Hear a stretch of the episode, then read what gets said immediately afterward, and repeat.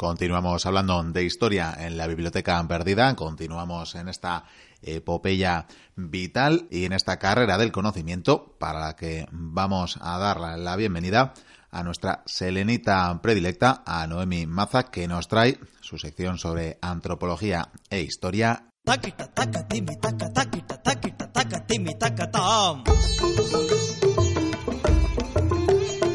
Una antropóloga en la luna.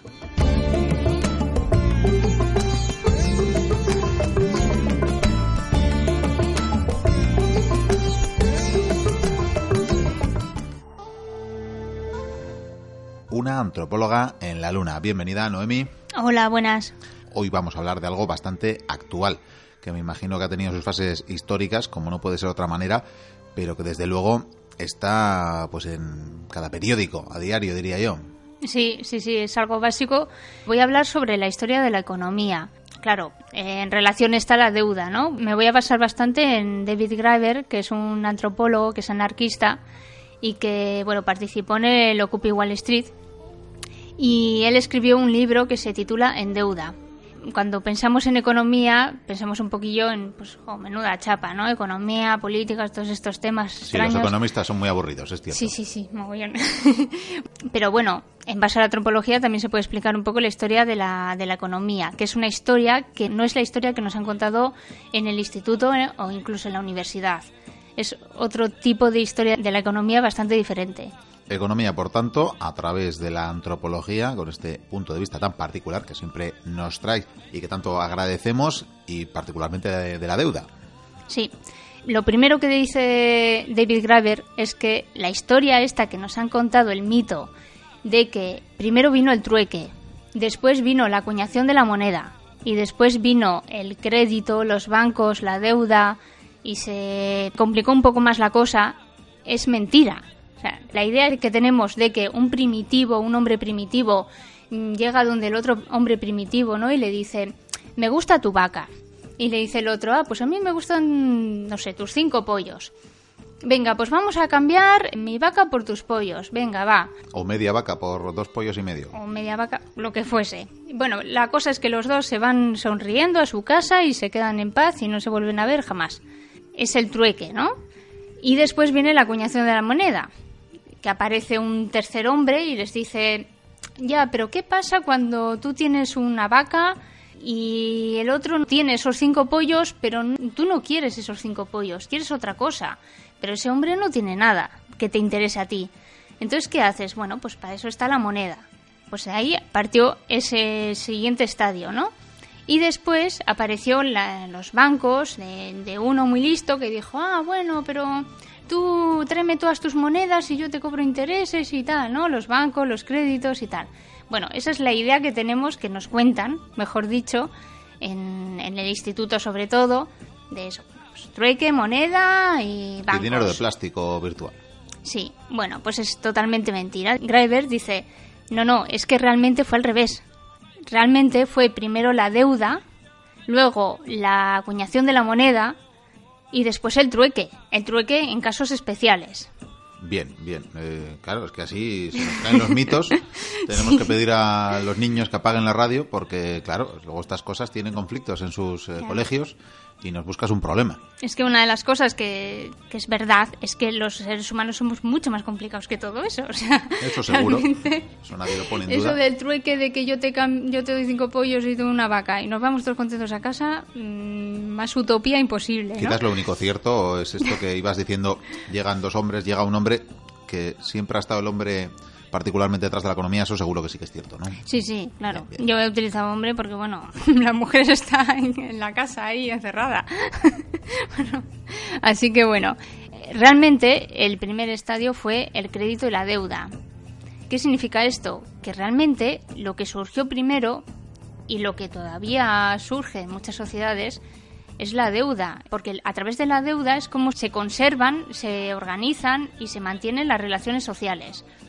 Suena así muy complejo, pero esto no nos parece tan extraño si pensamos pues que por ejemplo cuando estamos con un colega del trabajo le decimos te invito a un café o bueno los dos pedís un café con leche y le dices bueno esta vez lo pago yo el otro te dice, no, no, pero no, pero no me lo pagues, o sea, ya lo pago yo, el mío, ¿no? Y tú el tuyo. No, no, te lo pago yo, te lo pago yo.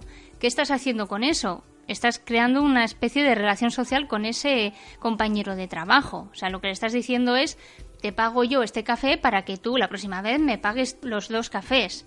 O sea, el mío y el tuyo. ¿Por qué? Porque quieres volver a tomar café con él. Entonces, es una manera de construir relaciones sociales. Hay muchísimos ejemplos en la antropología.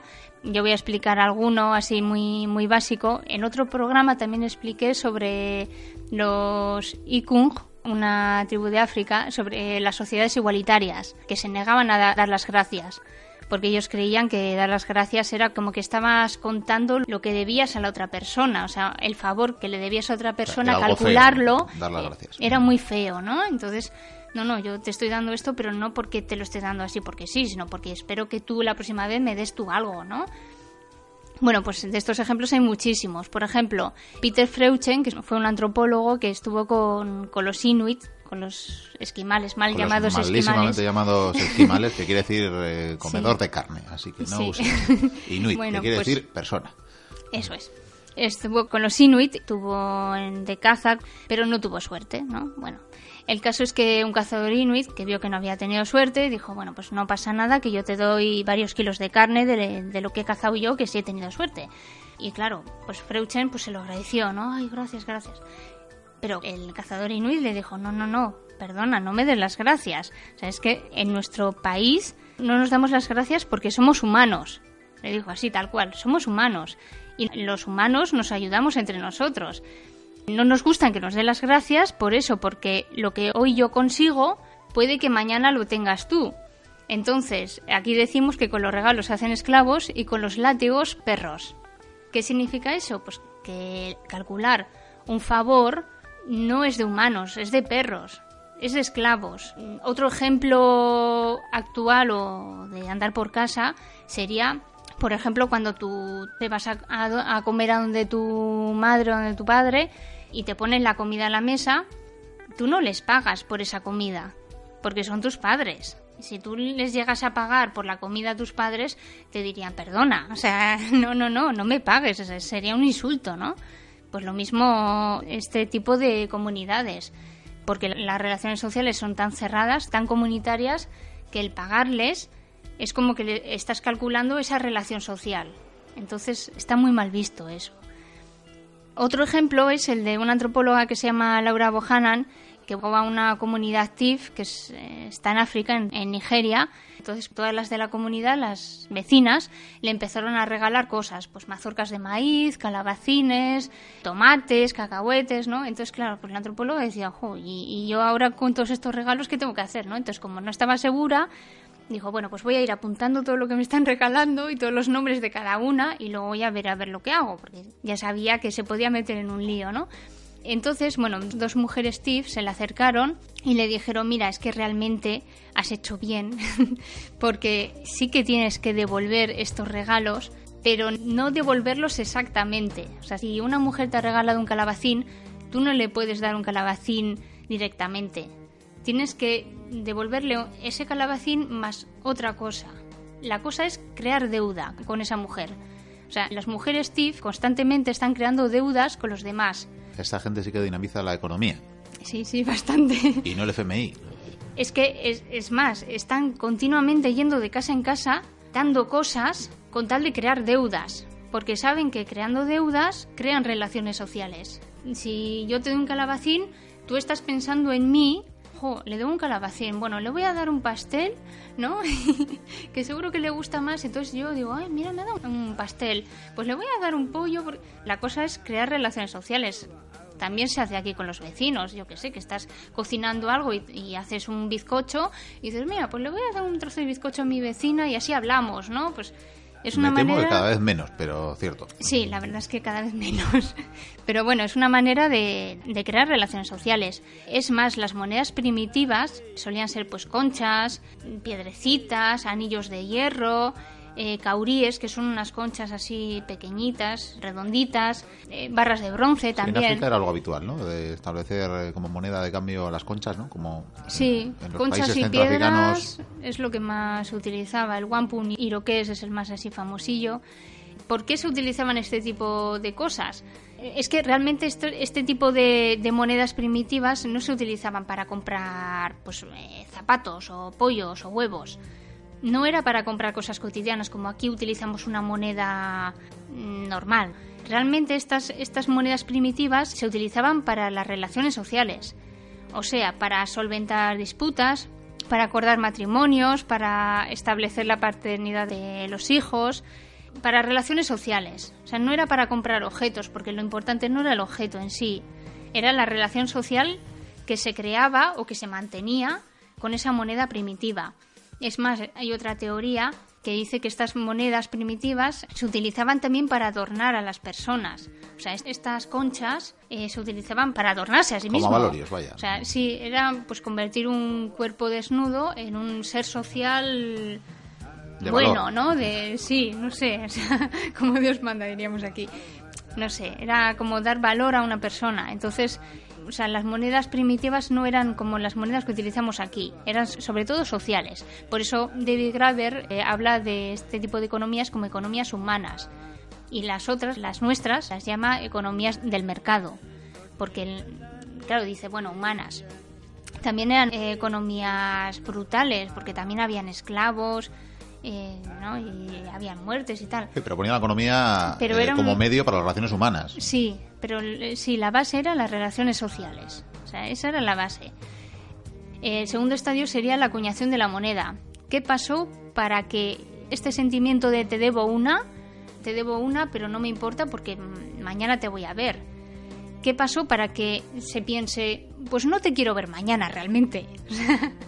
Porque claro, en una comunidad, una vecina, o lo que he explicado antes, un colega del trabajo, sé que mañana te voy a ver y es más, vamos a hablar del trabajo y no, no hay ningún problema. Pero ¿qué pasa cuando realmente sé que no te voy a ver y es más, no quiero verte más? Entonces ahí sí que pagas tu café y él que se pague el suyo, ¿no? O sea, en ese ejemplo... o se lo pagas, pero con la esperanza de no tener que volver a hacerlo, ni tomártelo con él. Sí, pero bueno, no quieres crear esa deuda, ¿no? O sea, mejor paga tú tu café, yo el mío y cada uno a nuestra casa, ¿no? Sí, desde luego no expresa la idea de, mañana lo volvemos a tomar sí, juntos. o sea, no, no quieres esa deuda ya, o sea, porque sabes que no le vas a volver a ver y punto. Greiber tiene la teoría de que la acuñación de la moneda surgió precisamente de la ruptura social lo explica como las guerras, con la guerra, con, con, el mañana no espero verte más, ni me interesas, ¿no? Es más, explica que la acuñación de la moneda eh, se creó para pagar a los soldados de las guerras. O sea, que el gobierno creó la moneda en China, en la India, para precisamente para pagar a, a los soldados que iban a, a estas guerras. Entonces se creó de la violencia. Qué civilizados eran los romanos con su, con su salario, que no sería Vikendi si estuviera por aquí. Sí, es verdad, el salario la sal, ¿no? Claro, luego eh, los gobiernos pedían al resto de la población que devolvieran al Estado esas monedas que habían pagado los soldados. Por supuesto. bueno, pagaban sobre todo pues a través del oro, la plata, etcétera. ¿Qué pasó? Que claro, en algunas sociedades, bueno, en la antigua Mesopotamia, alrededor del año 3200 a.C., hay un sistema elaborado de, de dinero de cuentas y sistemas complejos de créditos. O sea, ya se empieza a elaborar este tipo de sistema, ¿no? De créditos, pero ya más complejos, ¿no? La primera oficina de Goldman Sachs estaba al lado del Tigris, no hay sí, en Mesopotamia. ¿Qué pasó? Que, claro, eh, muchas familias granjeras, pues cuando la cosecha no salía tan bien, ya se sabe lo que es el campo, y no podían pagar a los mercaderes adinerados, lo que hacemos ahora. Tenemos una deuda, ¿no? Entonces tenemos que empeñar nuestras propiedades, ¿no? En este caso, sus rebaños, sus campos. Pero es que se llegó a tal extremo que tuvieron que esclavizar incluso a sus mujeres y a sus hijos. Y claro, esto ya pues no... Se llegó a tal extremo que es que los granjeros marcharon de las ciudades y se unieron a, bandas seminómadas y ya quisieron derrocar al, al, poder, ya empezaron con la rebelión. Entonces, bueno, pues los gobernantes se dieron cuenta de que para que no hubiese esta ruptura social, ¿no? para que no, no hubiese este peligro, eh, la única manera de, de, prevenirlo era el borrón y cuenta nueva, ¿no? cancelar toda la deuda. La condonación. Sí, totalmente. La inventaron para evitar la anarquía. sí, sí, totalmente. Hay que ver. Y bueno, pues eso, borrón y cuenta nueva, pues eh, cancelar las deudas y comenzar de nuevo. Y Graeber cuenta el ejemplo más conocido, que es el, la palabra margi, eh, que es la primera palabra que significa libertad y significa volver con la madre. Porque una vez que se había cancelado todas las deudas, los peones, los esclavos, en realidad podían volver a, a sus casas, a la casa de la madre, ¿no? Que es lo que les pasa a la gente desahuciada a día de hoy. Sí, luego ha- hablo de la hipoteca, que es importante. Bueno, este no es el único ejemplo, es el ejemplo que se conoce de Mesopotamia, pero también ocurrió en Egipto. La piedra Roseta, tan famosa, pues en la piedra Roseta se puede leer que el, el faraón Ptolomeo V anuló también las deudas. Eh, Ramsés IV eh, proclamó que quienes habían huido del país podían volver y quienes estaban encarcelados podían ser liberados. Se dice que su padre también hizo lo mismo y también los emperadores de Siria del primer milenio antes de Cristo pues también cancelaron todas las deudas. En Jerusalén eh, lo más conocido el jubileo, ¿no? Que también se creo que eran cada 50 años se cancelaban todas las deudas y se dice bueno que los emperadores romanos quemaban los, los registros de impuestos también con el mismo motivo para impedir una crisis. Es más, eh, hay un economista que se llama Michael Hudson que dice que, que, claro, esto era muy fácil, ¿no? Cancelar las deudas cuando hay un único acreedor. O sea, cuando el acreedor es el gobierno, pues él mismo eh, anula todas las deudas y ya está. O sea, no hay, no hay ningún problema. Pero claro, ¿qué pasa cuando, cuando hay acreedores privados, ¿no? Cuando no todo lo lleva pues el palacio, los templos, eh, bueno, o el gobierno, que, que sería en la actualidad. Pues claro, eso es lo que ocurrió después en el Mediterráneo y tiene la teoría de que Roma cayó por eso, ¿no? que ya surgieron acreedores privados. Es una teoría más de, de las tantas que hay. El caso es que Graeber eh, dice que, que, bueno, que una vez que se comprende que los impuestos y el dinero comienza con la guerra, con el no te quiero volver a ver, o sea, no me interesa volver a verte, es más sencillo pues entender la, la actualidad, ¿no? Y dice que, que incluso, bueno, cualquier mafioso puede comprender esto. O sea, no es endeudarse, porque ya hemos sabido que la deuda no es mala en el sentido de que pueden surgir con ella, o sea, si se basa en relaciones sociales, no es mala. La cosa es eh, endeudar y hacer creer a las personas endeudadas que tienen la culpa. Lo que llamamos vivir por encima de nuestras posibilidades en estos tiempos. Eso es, eso es.